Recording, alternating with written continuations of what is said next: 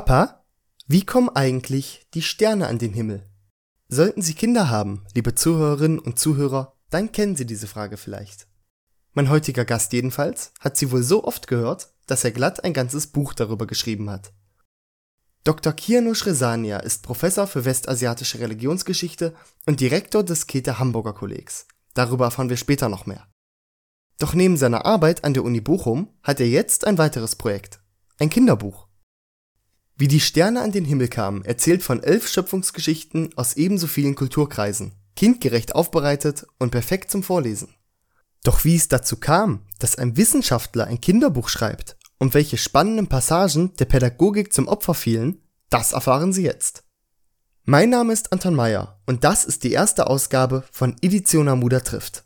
Heute Dr. Kianush Resania. Viel Spaß!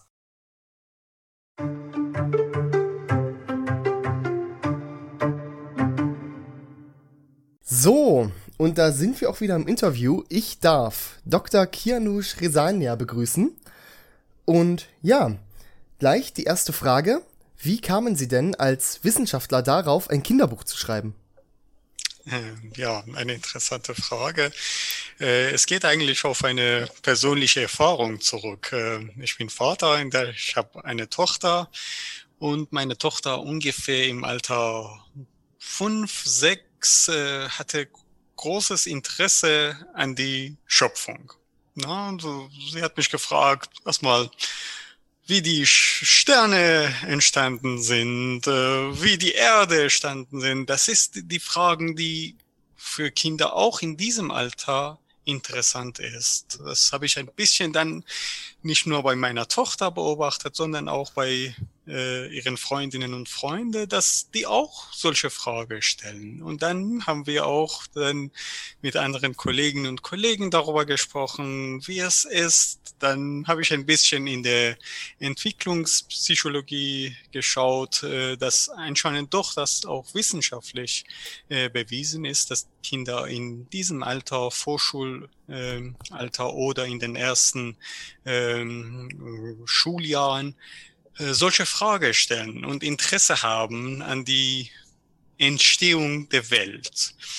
Äh, und deswegen äh, bin ich natürlich auch, um, um die, besonders meine, die Frage meiner Tochter zu beantworten, in Bücherei gegangen und auch in äh, Buchhandlungen, um ein adäquates Buch zu finden. Ich habe gedacht, ja, es, hier kann man mit viel, mit Mythen arbeiten. Es gibt bestimmt viele Bücher, die solche Erzählungen dann äh, für Kinder dann wiedergeben. Leider war ich erfolglos und äh, es gibt nur christliche Bücher, äh, besonders für dieses äh, Alter und äh, nicht wirklich diese Vielfalt habe ich nirgendwo gefunden, dass man so ein Buch findet für dieses Alter, für ältere ähm, Kinder gab es schon ein Gebot, aber für dieses Alter nicht. Und da, diese Frage war mit mir und äh, habe ich gesagt, okay, wie, wa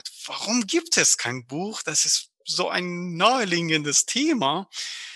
Und äh, 2016 wurde ich dann äh, hier an der Uni Bochum berufen worden und dann ergab sich die Möglichkeit, auch etwas in unserem Zentrum, Zentrum äh, für religionswissenschaftliche Studien im Bereich Wissenstransfer äh, zu leisten.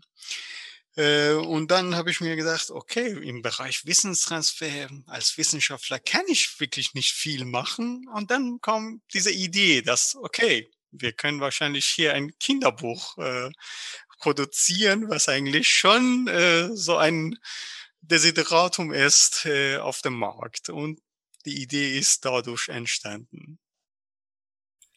Nun, jetzt haben Sie eben auch schon die Uni erwähnt und das Zentrum. Ähm, soweit ich weiß, wird dieses Zentrum auch Ceres genannt. Was ist Ceres? Was macht Ceres aus? Genau. Ceres ist äh, Zentrum für religionswissenschaftliche Studien an, äh, an der Ruhr-Universität äh, Bochum. Äh, und wir haben hier äh, so, vor allem einen Studiengang Religionswissenschaft für Studierende, für BA und E-Mail. Wir haben Forschungs, unterschiedliche Forschungsprojekte und äh, wir haben Nachwuchs, Promovierende und eine andere Säule neben diesen drei Säulen ist äh, Wissenstransfer, dass wir unsere Forschung, unseres Wissen dann auch für ähm, nicht Fachleute äh, Leute dann zugänglich machen in unterschiedlichen Formen, entweder in zum Beispiel Ausstellungen in Kooperation mit Museen äh, oder Veranstaltungen eher für Nichtwissenschaftlerinnen und Wissenschaftler und in diesem Fall dann auch so ein Kinderbuch eher für unsere ähm, kleinere ähm, kleineres Publikum.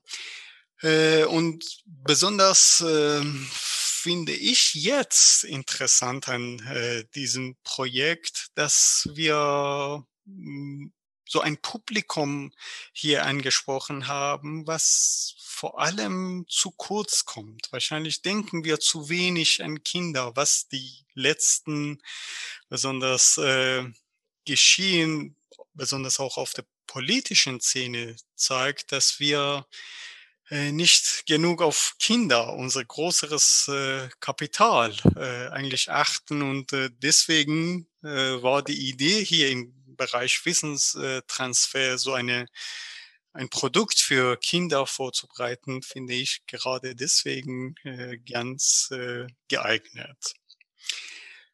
Ja, und das kurz zum äh, Ceres, aber das Projekt, dieses äh, Kinderbuchprojekt ist im Rahmen eines äh, Forschungsprojekts am Ceres entstanden. Und dieses Projekt ist Keta Hamburger Kolleg. Äh, das ist ein Projekt finanziert von BMBF. Und in diesem Rahmen ähm, hatten, wir zwölf Jahre ein Projekt in unterschiedlichen Religionen und im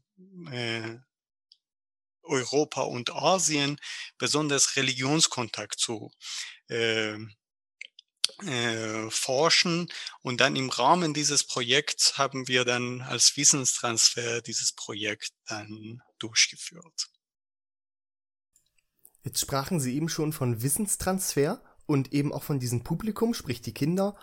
Was gibt es vielleicht noch für andere pädagogische Ambitionen bei dem Buch?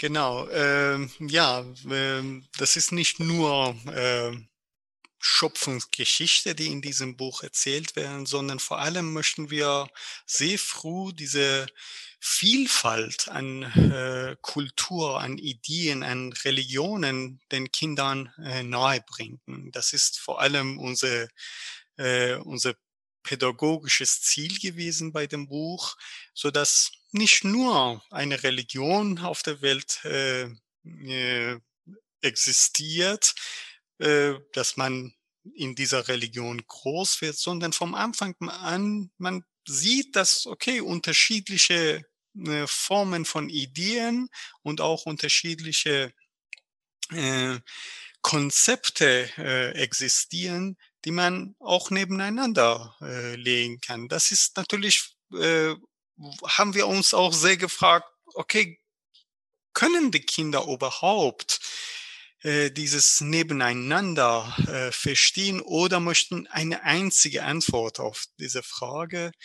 Äh, das ist natürlich ein Versuch, äh, wie die Kinder das akzeptieren und aufnehmen, sollen wir dann jetzt äh, bei, äh, bei Vorlesenden dann fragen, wie das äh, funktioniert.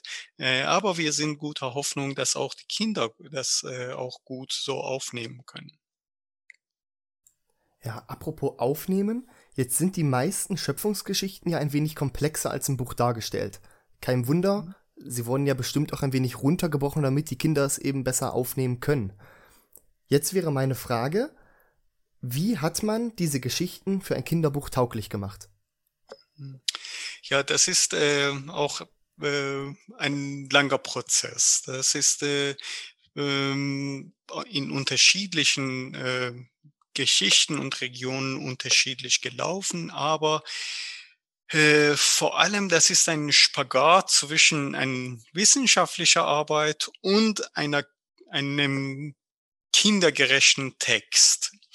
Wenn man nur einen kindergerechten Text schreiben möchte, wäre wahrscheinlich einfacher. Aber als Wissenschaftler möchte man auch wissenschaftlich etwas schreiben, das mehr oder weniger passt. Und das ist wirklich sehr schwieriger, als man denkt. Und äh, für uns war am Anfang auch nicht äh, äh, so ersichtlich.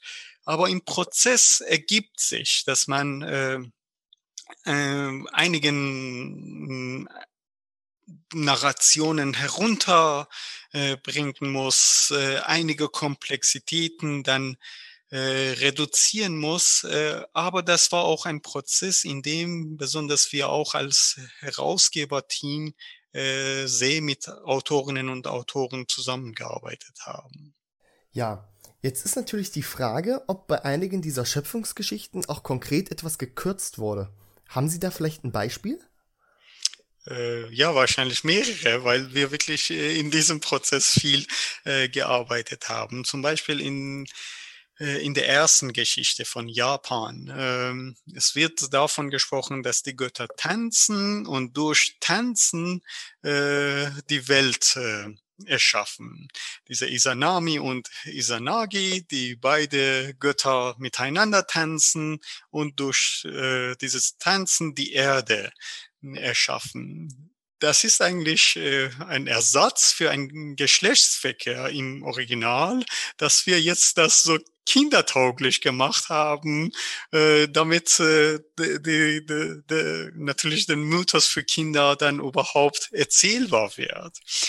Eine andere, ein anderes Beispiel ist äh, im iranischen äh, Mythos, äh, in, diesem, äh, in dieser Schöpfungsgeschichte gibt es zwei ähm, Etappen von der Schöpfung. Die erste Etappe ist erstmal eine geistige Schöpfung und die zweite ist äh, materielle Schöpfung. Das heißt, die, die ganze Welt wird erstmal geistig geschaffen und dann wird eine materielle Gestalt annehmen.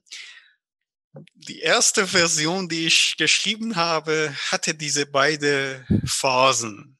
Äh, aber dann, als ich selbst die Geschichte gelesen habe, das war zu komplex und ähm, konnte wahrscheinlich kein Kind das verstehen. Deswegen die zweite Fassung hat komplett aus äh, auf die geistige Schöpfung äh, verzichtet, so dass man jetzt nur diese materielle Schöpfung äh, hört in der Geschichte äh, und auch nicht als solche, sondern einfach als äh, Schöpfung. Natürlich reduzieren wir hier die Komplexität, verlieren wir etwas, aber dadurch wird äh, überhaupt äh, die Geschichte für Kinder dann tauglich. Ein anderes Beispiel im äh, ägyptischen Mythos, äh, die beiden Brüder Seth und Osiris äh, haben eine äh, Spannung und dann Seth bringt eigentlich Osiris um.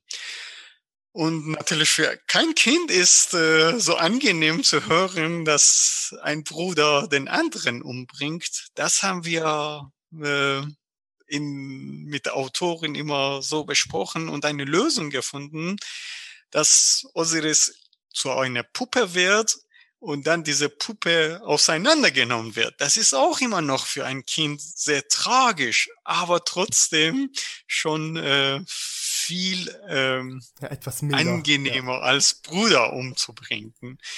Es gibt viele andere Beispiele äh, und äh, auch besonders Kooperation mit äh, Kinderbuch. Äh, Autorinnen und Autoren, äh, äh, Lektorat haben wir auch viel Feedback bekommen, wo wir dann auch als Wissenschaftler, äh, das eigentlich kein Buch, Kinderbuchautorinnen und Autoren sind, besser unsere Geschichten gestalten können. Es ist ja auch immer eine Teamleistung. Ähm, was mir jetzt eben noch eingefallen ist, jetzt sind die Schöpfungsgeschichten ja nicht nur in sich sehr komplex, es gibt auch noch eine ganze Menge davon. Wie wurde jetzt die Auswahl getroffen? Welche Schöpfungsgeschichten genommen wurden und welche nicht? Äh, ja, die Auswahl, äh, birgt schon ein bisschen Kontingenz in sich und ist aus der Kompetenz an unserem Institut und besonders äh, in diesem Projekt äh, Keter Hamburger Kolleg äh, orientiert, so dass wir einige Geschichten, einige Autorinnen und Autoren als Kolleginnen und Kollegen im Institut hatten und deswegen äh, diese Geschichten äh, ausgewählt haben. Ähm, wir haben in diesem Projekt äh, uns auf äh, Europa und Asien konzentriert, äh, so dass wir die Religionskontakte in diesem Bereich studiert haben. Deswegen hatten wir im Haus auch Spezialisten eher für äh, diesen geografischen Bereich und daher haben wir uns daran orientiert, so dass wir zwischen zwei Inseln, einmal Japan und dann Irland, uns bewegt haben und elf Geschichten aus unterschiedlichen Bereichen und Zeiten und Kulturen in diesem Bereich ausgewählt haben. Ah, okay. Ähm, jetzt sehe ich, wir haben gerade noch ein bisschen Zeit. Wären Sie offen für eine zusätzliche Frage? Sehr gerne, ja. Und zwar werden jetzt ja einige der Religionen auch noch praktiziert aktiv. Gibt es da irgendwelche Schwierigkeiten oder Sachen, die man beachten muss, wenn man Kinder solche Religionen nahebringt? Ähm, ja, natürlich möchten wir als Religionswissenschaftlerinnen und Wissenschaftler äh, konfessionslos bleiben und äh, das ist auch das äh, besondere Vorteil dieses Buches. Äh, aber natürlich möchte man auch kein ähm, kein Gefühl verletzen und natürlich muss auch für alle äh, Religionsangehörigen dieser Religionen auch äh, zu genießen sein. Zum Beispiel bei unserer Geschichte äh, Judentum, Christentum, Islam. Ja, und wir haben diese drei äh, Religionen bewusst in einer Geschichte wiedergegeben, weil Schöpfungsgeschichte in diese drei Religionen, äh, in diese drei Weltreligionen gemein ist äh, hatten wir äh, besonders bei der Illustration Problem, wie wir dann Gott darstellen. Wir möchten, wir dürfen natürlich nicht äh, Gott darstellen, wollten wir auch nicht, aber musste äh, symbolisch dann irgendwie dargestellt werden. Wo ist die Grenze? Was ist erlaubt und was ist nicht? Äh, zum Beispiel, welche Farbe Symbolik benutzt man, äh, damit man mit der Religion dann äh, übereinstimmt.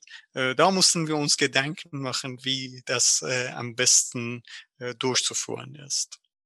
Dann bedanke ich mich recht herzlich und ja, auf Wiederhören. Ja, ich bedanke mich auch. Vielen Dank.